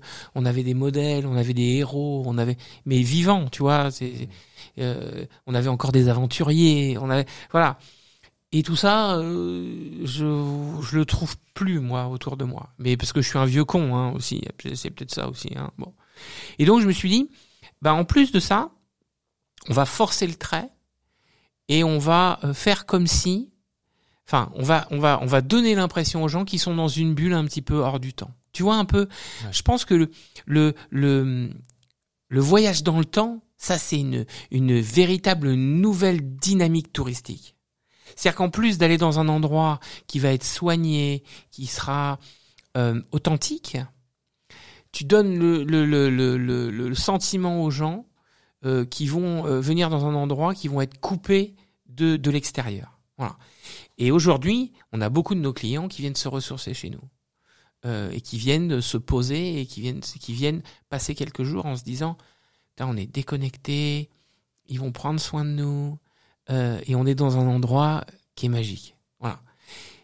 Et alors ensuite, pour répondre à ta question sur la partie euh, des détails, bah ça c'est mon côté euh, maniaque, euh, voilà, qui est lié au boulot. C'est-à-dire qu'en fait, et puis, alors quand tu vas dans un hôtel, aussi beau soit-il, par exemple, tu prends l'exemple de, la chaîne Ham, Haman que j'adore, et que tu arrives dans un établissement, Haman où qu'il soit, il y a une standardisation des, des, chambres. Tu vois ce que je veux dire? C'est les mêmes lits, c'est les mêmes éviers, c'est les mêmes baignoires, c'est voilà, il n'y a pas de rupture. Euh, mais bon, c'est normal, ils sont sur une dynamique euh, de volume, d'économie d'échelle. Enfin bon, nous c'est pas ça. Nous c'est tout le contraire. C'est-à-dire qu'en fait, chaque suite est différente, chaque salle de bain est différente, d'une suite à l'autre c'est différent. Les lits sont pas les mêmes, les, les, les, marbres sont pas les mêmes, la déco est pas la même. Et on part sur quelque chose qui va être intemporel. C'est-à-dire qu'en fait, on n'est pas dans le contemporain. Bon, hormis le fait que j'aime pas ça du tout, mais après, c'est voilà. Mais ce que je veux dire, c'est que un Chesterfield en cuir, euh, aujourd'hui, euh, il, il, il, est neuf. Euh, dans euh, dix ans, il sera moins neuf, mais il sera encore plus beau qu'il l'était aujourd'hui et il sera pas has-been. Hmm. Euh, bon, donc voilà, c'est ça. Et puis d'être dans le détail surtout. C'est-à-dire que comme si c'était à chaque fois ma maison. et la grande difficulté, euh, c'est qu'à chaque nouvelle suite ou à chaque nouvelle maison, il faut se remettre en cause complètement, refracasser. Alors, on est évidemment sur le, la même, euh, le même schéma architectural pour créer une ligne. L'idée, c'est de, de, créer en fait un, un éco-village complet euh, et euh, de re, ressortir quelque chose qui sera nouveau et qui va créer l'étonnement. Hmm. Voilà. Et l'objectif de tout ça, quand on aura fini, quand on aura trouvé euh, les fonds qui nous manquent pour terminer, euh, c'est qu'en fait on est on est créé un, lieu, un espèce de petit village euh, qui va rassembler la, qui sera on va dire un, un écomusée de ce qu'est l'architecture traditionnelle normande du pays d'Auge, avec ses savoir-faire d'artisans, et dans un esprit bucolique, léger, hors du temps. Voilà. Et bon, pour l'instant, ça, ça fonctionne. Pour l'instant, ça fonctionne bien, ouais. Ouais. Effectivement. Ouais. Euh, J'invite d'ailleurs ceux qui n'ont pas encore eu la chance d'aller au domaine d'Ablon de d'y aller, de découvrir ça, parce que même si tu l'as si bien expliqué, faut le vivre. Faut le vivre vraiment. Mais euh, un autre point aussi que j'identifie chez toi par rapport à, à, tout ce que tu nous racontes ici, c'est euh, finalement, tu as eu beaucoup de métiers dans ta vie. Euh, tu as eu le métier justement avec euh, euh, tout ce qui est le print. Euh, tu as le métier de la construction. Tu as le métier de l'hôtellerie. Et dans chacun de ces métiers, tu vas pas avec le dos de la cuillère. quoi. Tu vas vraiment... tu, tu pousses le, la discipline, l'art, euh, à son paroxysme. Euh, c'est vraiment un trait de personnalité que tu as finalement d'aller euh, au bout des choses, d'aller à fond dans le truc. Qu'est-ce qui Qu'est-ce qui caractérise ça? Qu'est-ce qui fait ça selon toi, euh, chez toi spécifiquement ou chez d'autres entrepreneurs que tu as pu identifier? Parce qu'il y a beaucoup de gens qui justement n'arrivent pas euh, à, à, être aussi intense ou aussi focus dans ça. Est-ce que c'est la passion? Est-ce que c'est... Euh, inné? Est-ce que c'est l'énergie? Est-ce que c'est quelque chose que qu'on peut développer ou euh, ou pas? Alors oui, oui, je pense que alors il y a plusieurs. euh, alors déjà, euh, euh, malheureusement, je suis freiné parce que je, voudrais aller encore plus loin et plus vite, mais euh, bon, il faut que les finances suivent. c'est toujours le nerf de la guerre. Euh, néanmoins, euh, oui, alors je pense que l'énergie, la passion euh, sont euh, euh, des facteurs euh, qui sont essentiels. Je pense que je pense que tous les entrepreneurs aujourd'hui euh, euh, qui se lancent dans un projet sont passionnés par ce qu'ils font, parce que sinon ils ne seraient pas entrepreneurs, tout simplement. Euh, et puis après, on a euh, différents degrés de perfection. Et mais ça, je dirais qu'en fait, euh, alors oui, ça se travaille, ça c'est clair. C'est-à-dire que, enfin, c'est à la, portée de n'importe qui. Mais c'est ce cette recherche permanente de la perfection et la remise en cause permanente de ce que tu as fait en te disant que euh, les choses peuvent être améliorées en permanence Ouais. sur tous les sujets, que ce soit euh, pour le jardin, que ce soit pour la déco, que ce soit pour le service, et euh, une espèce de de veille.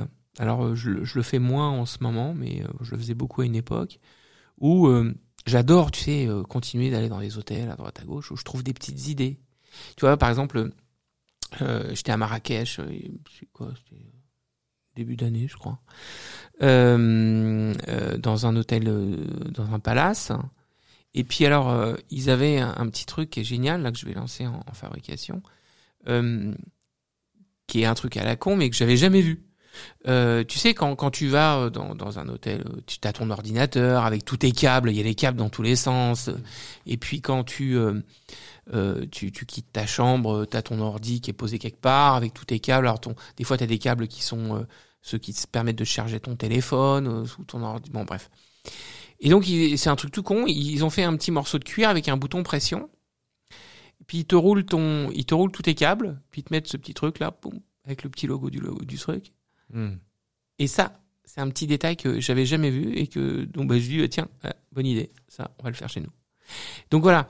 Et en fait, c'est euh, toujours une espèce de de recherche de parce qu'on est dans dans l'hospitality, donc euh, il y a hospitalité, euh, de quelque chose qui va faire plaisir au client, va lui montrer que on accorde beaucoup d'importance aux détails. Et d'ailleurs, nos clients le, voient et ils nous disent on n'a jamais vu. Quand on leur on leur fait un dîner dans une serre et qu'on illumine la serre avec une centaine de bougies, ils ont jamais dîné dans de telles conditions. quoi. C'est un truc euh, waouh, tu vois voilà. Et de d'aller créer sur cette accumulation de détails une différence. Hmm. Et je pense que dans tout projet euh, entrepreneurial, je pense que ceux qui vont vraiment au fond, au fond et au bout des choses, c'est ceux. D'ailleurs, tu le vois bien, c'est c'est ceux qui, qui, qui vont dans le détail surtout. Euh, les meilleurs pâtissiers, les meilleurs restaurateurs, tu vois bien comment ils se, ils se lèvent le cul pour euh, euh, innover, créer, être toujours euh, au top du truc. C'est un niveau d'exigence permanent. C'est vrai. Alors c'est c'est c'est quelque chose, je pense, qui se qui se construit, qui peut se construire, mais c'est une vraie discipline en fait. Hmm. C'est c'est pas quelque chose qui est inné, je crois pas. Et quand tu as justement aussi un tel niveau d'exigence de la part des clients, une telle diversité de la part des clients, euh, des fois il y, a des- il y, a des- il y a des trucs euh, assez dingues qui peuvent être mis en place. C'est quoi l'anecdote euh, la plus folle que tu peux nous partager ou que tu as le plus marqué euh, au domaine, depuis le début euh, du domaine, par rapport à une requête client, une demande client euh, ou quoi que ce soit? Euh, on n'a pas trop de de, de délire. euh, tu sais, en fait, euh, la clientèle qu'on a, elle, elle vient au domaine parce que euh, elle veut pas qu'on sache qu'elle est là. Hmm. Tu vois? Déjà, c'est c'est un profil assez particulier. C'est-à-dire que euh, si tu veux qu'on te voit, tu, tu, tu descends euh, au Normandie, euh, tu gardes ta caisse devant et puis tout le monde sait que tu es là. Donc j'ai pas trop de, fantasmes. Non, mais euh, on a eu un, chef d'État euh, qui, a, qui fêté son, anniversaire euh, au domaine. Et ses amis voulaient lui faire une surprise pour lui projeter un, film sur sa, vie. Et donc on avait installé un, super écran géant gonflable au bord de la piscine et créer toute une ambiance de salon, mais salon, salon, hein, à dehors, euh, pour que tout le monde soit, euh, voilà. Bon, je dirais que c'est bon, ça a rien d'exceptionnel dans l'absolu, mais euh, c'est le genre de truc qui, qui, en fait, on s'adapte à tout. Tu vois, c'est ça, c'est, c'est, c'est, c'est en fait la, la grande capacité qu'on a euh, que, que d'autres lieux ne, ne, ne, ne font pas en fait, hein, euh, ou ne n'ont pas envie de faire parce que c'est, c'est trop chronophage. Hein. C'est que nous, on va aller s'adapter à la demande de nos clients. C'est-à-dire que s'il y a un client qui me dit voilà, je vous privatise le domaine et je veux une ambiance chinoise parce que euh, ma femme euh, est chinoise et que je veux fêter, euh, n'importe quoi, le nouvel an chinois, bah on leur fait ça. Quoi. Hmm. Et on va mettre tout en œuvre et dans les détails pour que euh, ce soit le plus théâtralisé possible. L'idée, c'est vraiment d'aller créer des environnements qui vont transporter les gens dans, dans, dans, dans un, un endroit, sur un moment, Hmm. qui vont, le, qui vont les déconnecter de, le- de, de leur quotidien. Ouais. Et justement, dans, dans, dans différents échanges, euh, tu as mentionné être confronté à des obstacles de la part des collectivités ou euh, Mm. du système de l'expansion, notamment pour, euh, pour le domaine, par Mm. rapport à, Ouais. à tes projets, tes envies. On en avait même parlé justement. Mm. Euh, bah, comment gères-tu euh, cette problématique et quelles sont les actions que tu mets en place pour pouvoir quand même avancer ou contrer ça d'une façon différente? Alors comment je le gère? Mal. Euh, comment je Non, c'est le bordel. Je t'avoue que là, je suis euh, un petit peu désemparé euh, et euh, je me retrouve confronté à des comportements que je je, je comprends pas. En fait, c'est ça le truc. Tu sais, quand tu es un entrepreneur, euh, que tu as ton entreprise privée, t'as pas besoin euh, forcément. Enfin, si après, il y a des industriels qui ont besoin des collectivités pour monter leur structure, pour voilà. Bon.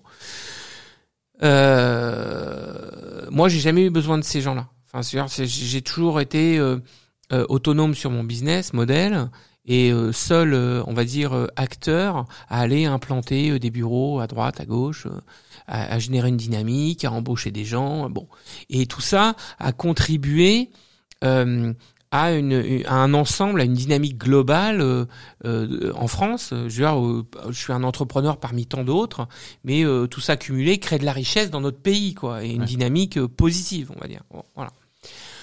Euh, lorsque j'ai euh, eu l'idée de ce projet, j'ai été le présenter euh, à la communauté de communes, et je crois qu'ils m'ont pris pour un fou, en fait.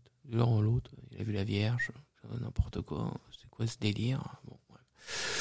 Donc, je leur demandais pas grand, rien en fait, hein, parce que je, leur demandais juste de,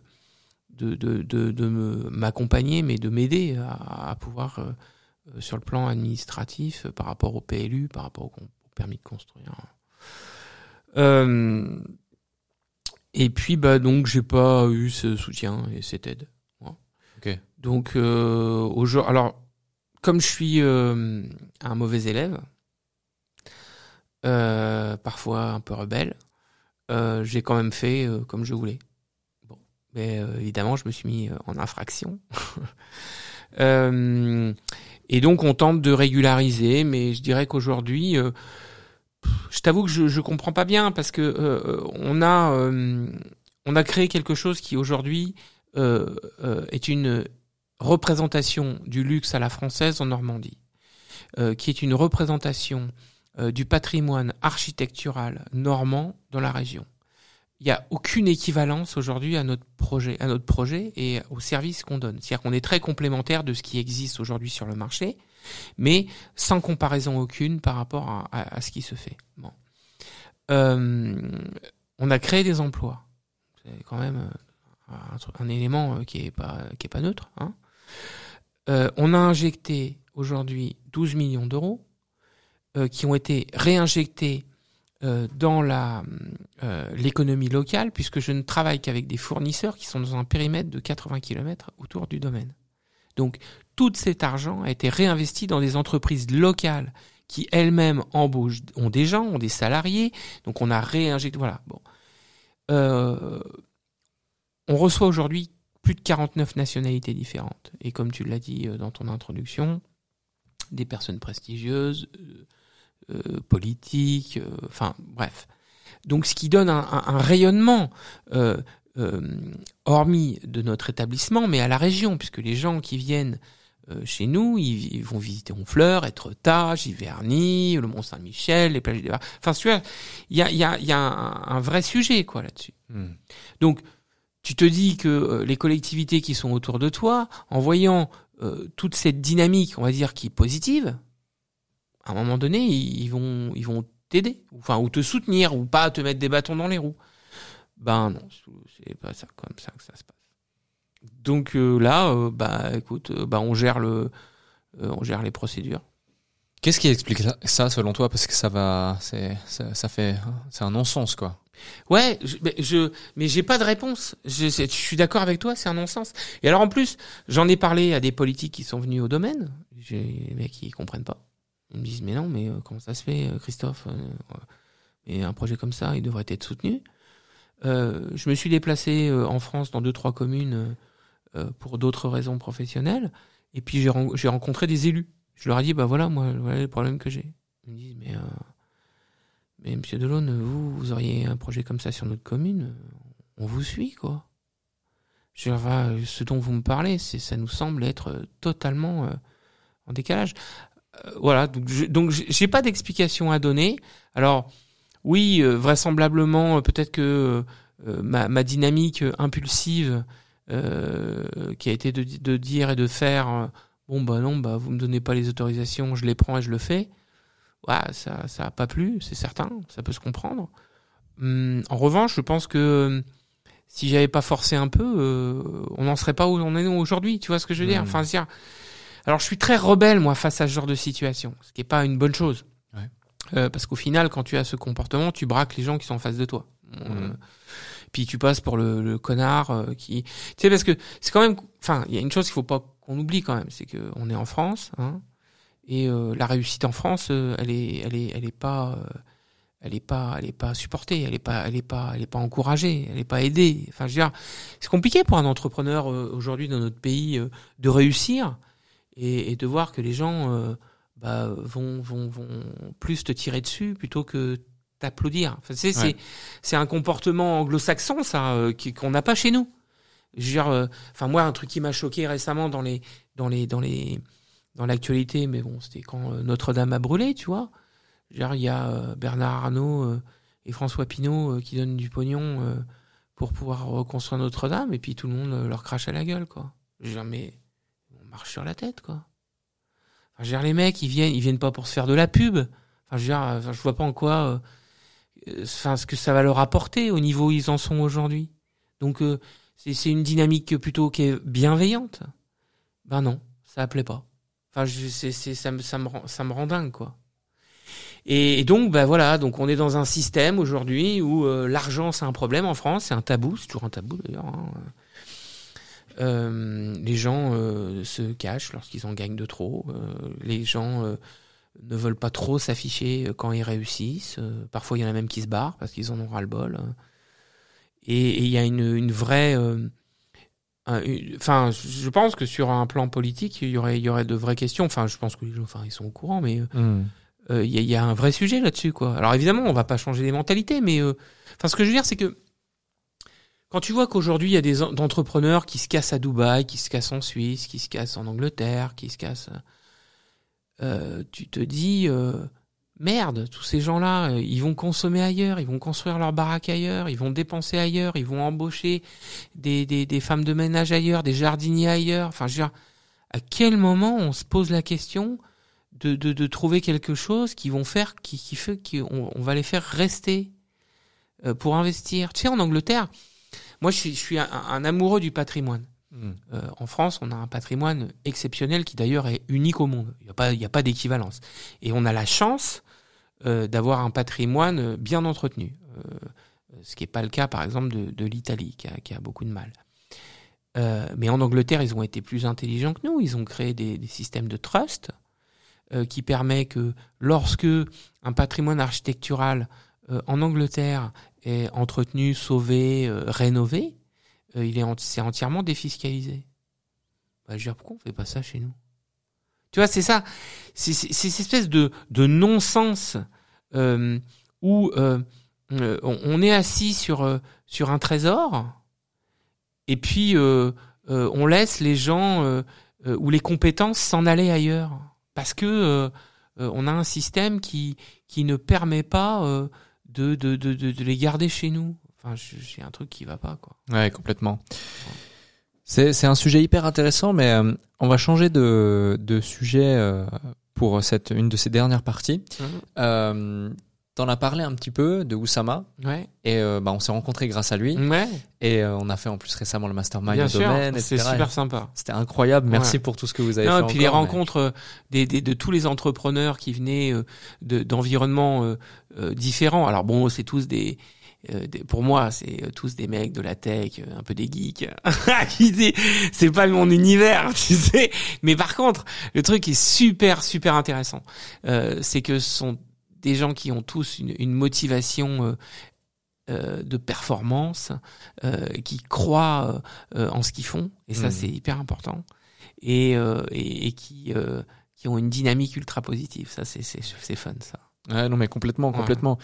Et euh, j'ai envie de te poser la question, parce que je suis sûr que les personnes qui nous écoutent se posent la question Ouais, également. ouais. C'est comment tu as rencontré Oussama et dans quelle mesure il s'intègre justement dans la vision et la dimension de déploiement du domaine?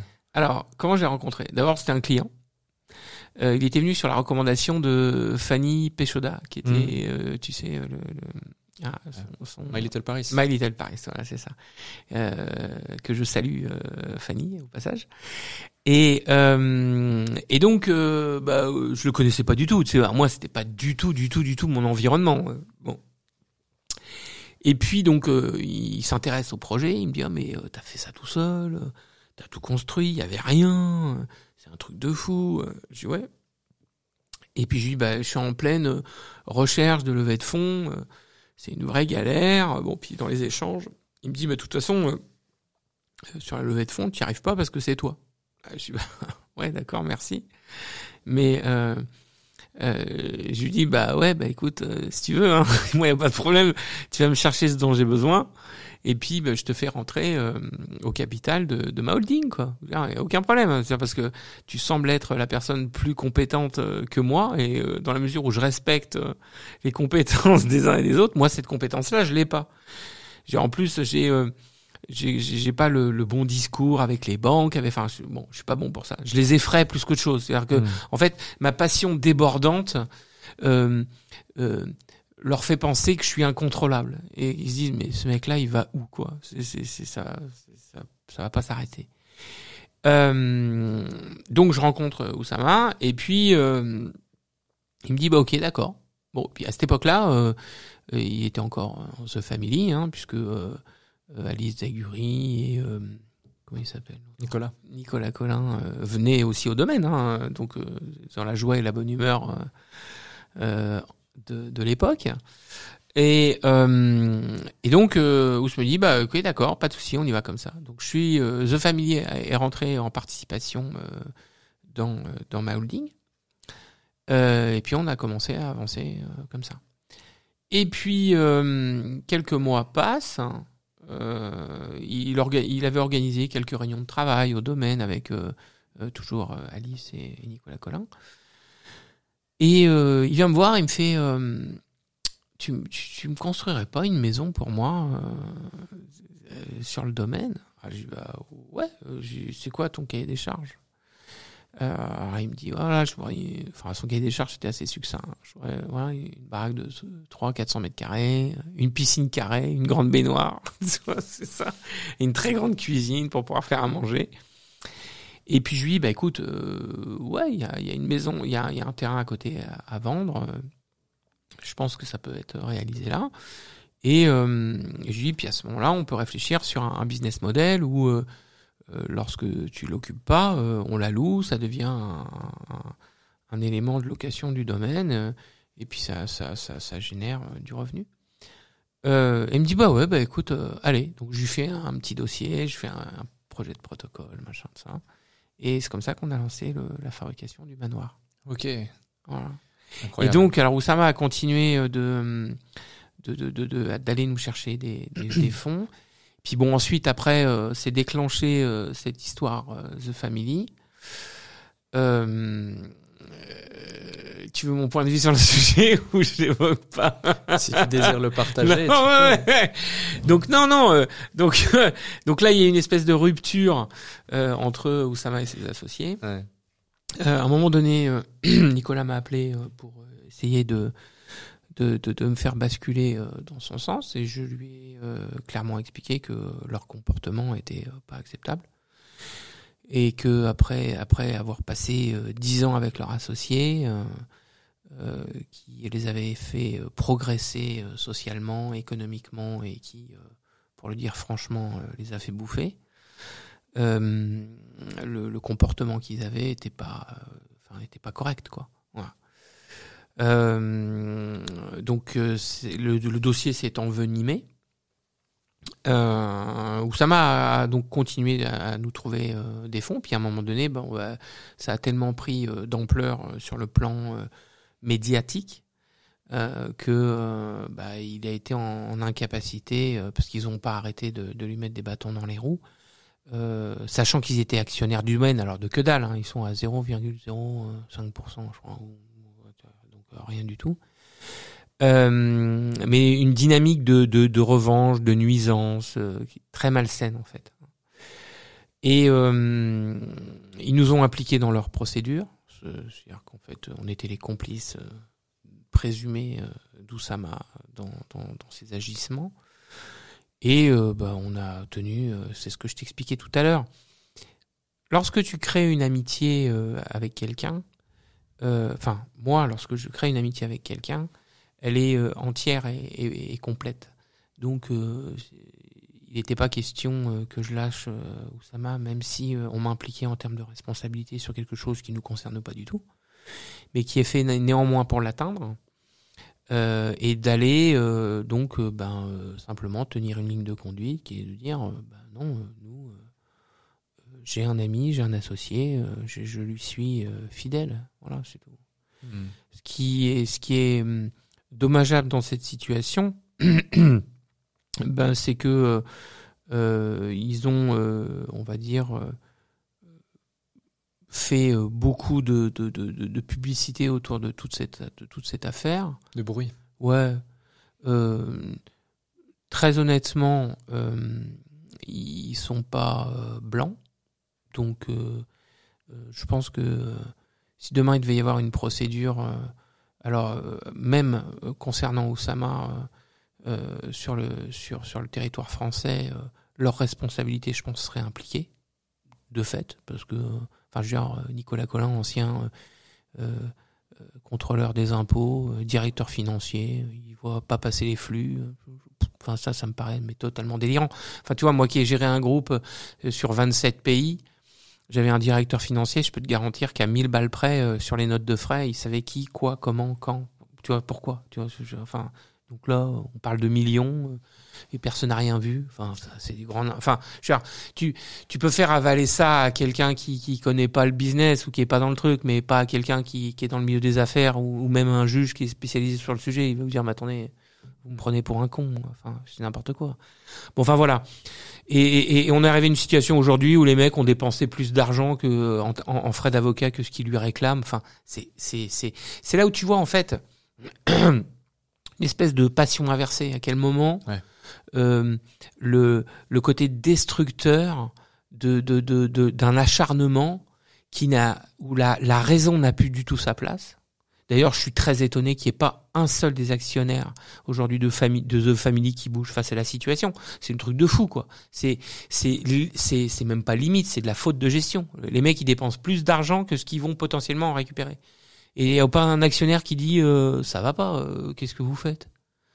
Donc euh, et, et, et où tu vois la déraison, la déraison complète parce que les mecs sont aveuglés par la haine, par la colère, par la déception, par tout ce que tu veux Hmm. euh, euh, d'une rupture en fait de relation euh, qui était euh, une espèce de tu sais c'est comme un couple en fait ils ont divorcé papa est parti euh, ils en veulent à papa ils vont faire la peau à papa quoi Ouais, c'est dans le cadre de The Family ça marche bien ça Ouais.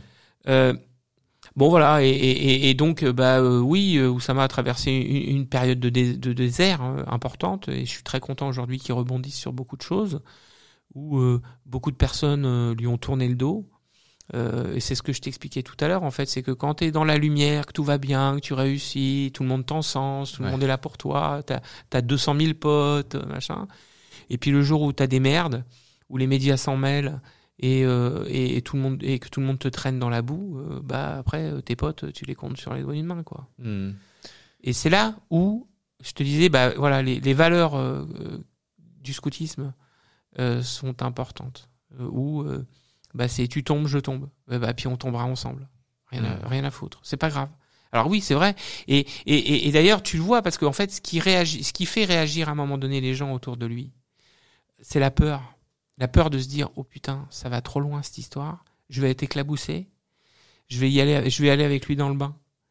Et, et, et, et c'est ça en fait. C'est à ce moment, tu vois, c'est, tu sais, c'est, c'est la, le moment où tu testes. En fait, t'as la capacité à tester les gens qui sont à côté de toi. Ouais, complètement. De la rupture, de se dire, oh putain, le mec il sait qu'il va perdre quelque chose, ça va avoir une implication dans sa vie personnelle, Hmm. et c'est là qu'il te lâche. Ouais. C'est toute la différence entre les vrais potes et les autres, quoi. Non mais c'est très vrai ce que tu dis parce que tant euh, sur euh, des on dit ou autres du domaine que des gens qui m'ont dit mais pourquoi tu fais des choses avec lui pourquoi tu ceci pourquoi et pourquoi tu lis ton image aussi lisse aussi maîtrisée aussi cadrée à euh, lui qui a euh, des casseroles à gauche à droite etc de gens qui sont ignorants pour la plupart et qui juste entendent des ça. on dit à gauche, Ouais. à droite. Et, euh, et c'est vrai que c'est c'est triste. Donc là, en l'occurrence, bon bah ça touche quelqu'un qu'on connaît, ça touche un ami. Ouais. Mais la réalité, si on zoom out sur Mhm. sur la vie et sur l'entrepreneuriat en général, ça touche énormément de gens, énormément de situations, et les gens euh, euh, bah, sont un peu, euh, je vais pas dire des lâches, mais en tout Ah cas, mais c'est ça. ouais, c'est Non non mais c'est non mais c'est clairement ça. Hmm. C'est c'est euh, le, le le le oui c'est c'est c'est la lâcheté. Mais tu sais ou un manque de courage en tout cas. Ouais, la lâcheté, un manque de courage et puis la peur. Mais euh, je vais être extrême dans dans dans, dans mes propos, mais euh, dans des situations euh, euh, que, que notre pays a connues pendant la guerre, c'est ce qui fait la différence entre les collabos et et, et les résistants. Voilà, c'est tout. C'est-à-dire qu'en fait, alors c'est un peu brutal comme comparaison, hein, je, je, mais mais néanmoins dans sa dans la façon de de, de comporter, c'est exactement ça. C'est euh, voilà, euh, bah moi, écoute, euh, moi j'ai envie de survivre. Alors ben, euh, écoute, euh, je te lâche et puis euh, tu te démerdes avec tes problèmes quoi. Ouais. Et puis euh, les autres qui, ceux qui vont rester, qui diront bah non, bah moi je te tiens, moi jusqu'au bout, je serai avec toi. Voilà. Justement, avec euh, toutes les expériences que tu as eues dans ta Mm. vie personnelle, professionnelle, celles que tu as vues aussi dans ton entourage, quels seraient les conseils que tu donnerais aux entrepreneurs qui sentent bloqués dans leur vie par rapport à leurs problèmes et qui pensent, tu vois, souvent, quand tu as des discussions avec certaines personnes, ils t'évoquent leurs problèmes et ils ont l'impression, quand ils te l'expriment, que c'est euh, la fin du monde, c'est les problèmes les plus dingues du monde, etc. Et ils vont jamais pouvoir s'en sortir. Et toi, quand tu les écoutes, moi, ça m'arrive souvent, je pense que ça t'est déjà arrivé, ou alors d'un angle extérieur, tu vois le truc et tu te dis, mais C'est pas la fin du monde. c'est pas la fin du monde, quoi. Ouais. Tout va bien, tu peux voir ça comme Ouais. ça, comme ça, comme ça. En fait, alors il y a, y a deux solutions. Enfin, le premier point qui te permet de, de, de, de- déjà de poursuivre ta vie normalement, c'est le cloisonnement. C'est-à-dire qu'il faut avoir une capacité à euh, cloisonner les situations.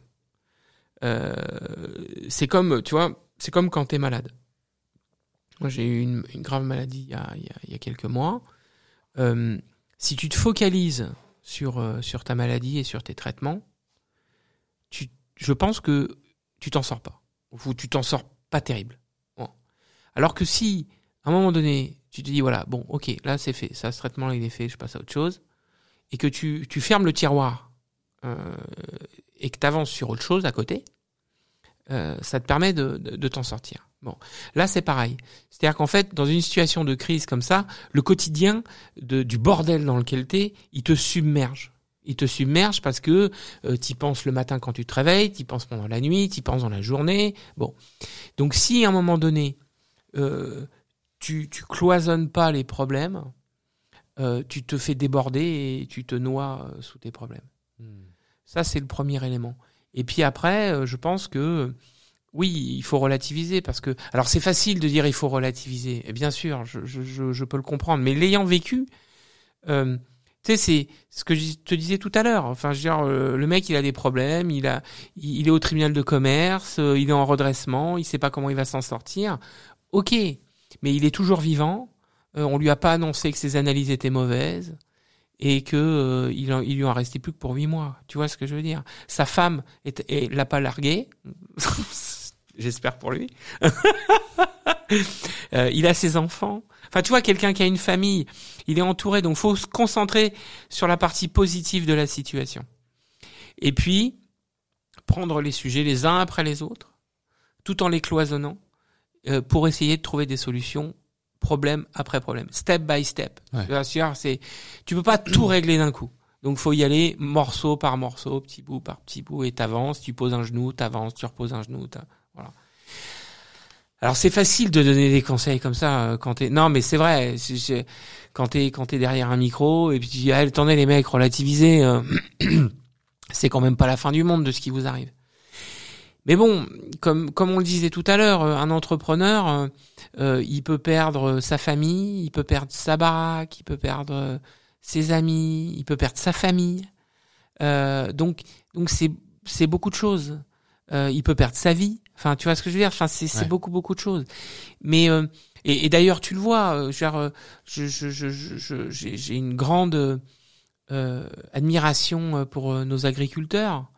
Et quand tu vois à quel point il y en a certains qui sont désespérés au point de mettre fin à leur jour, c'est que véritablement, il y a rien autour d'eux qui qui qui, les, qui leur a donné une lueur d'espoir qu'ils allaient s'en sortir.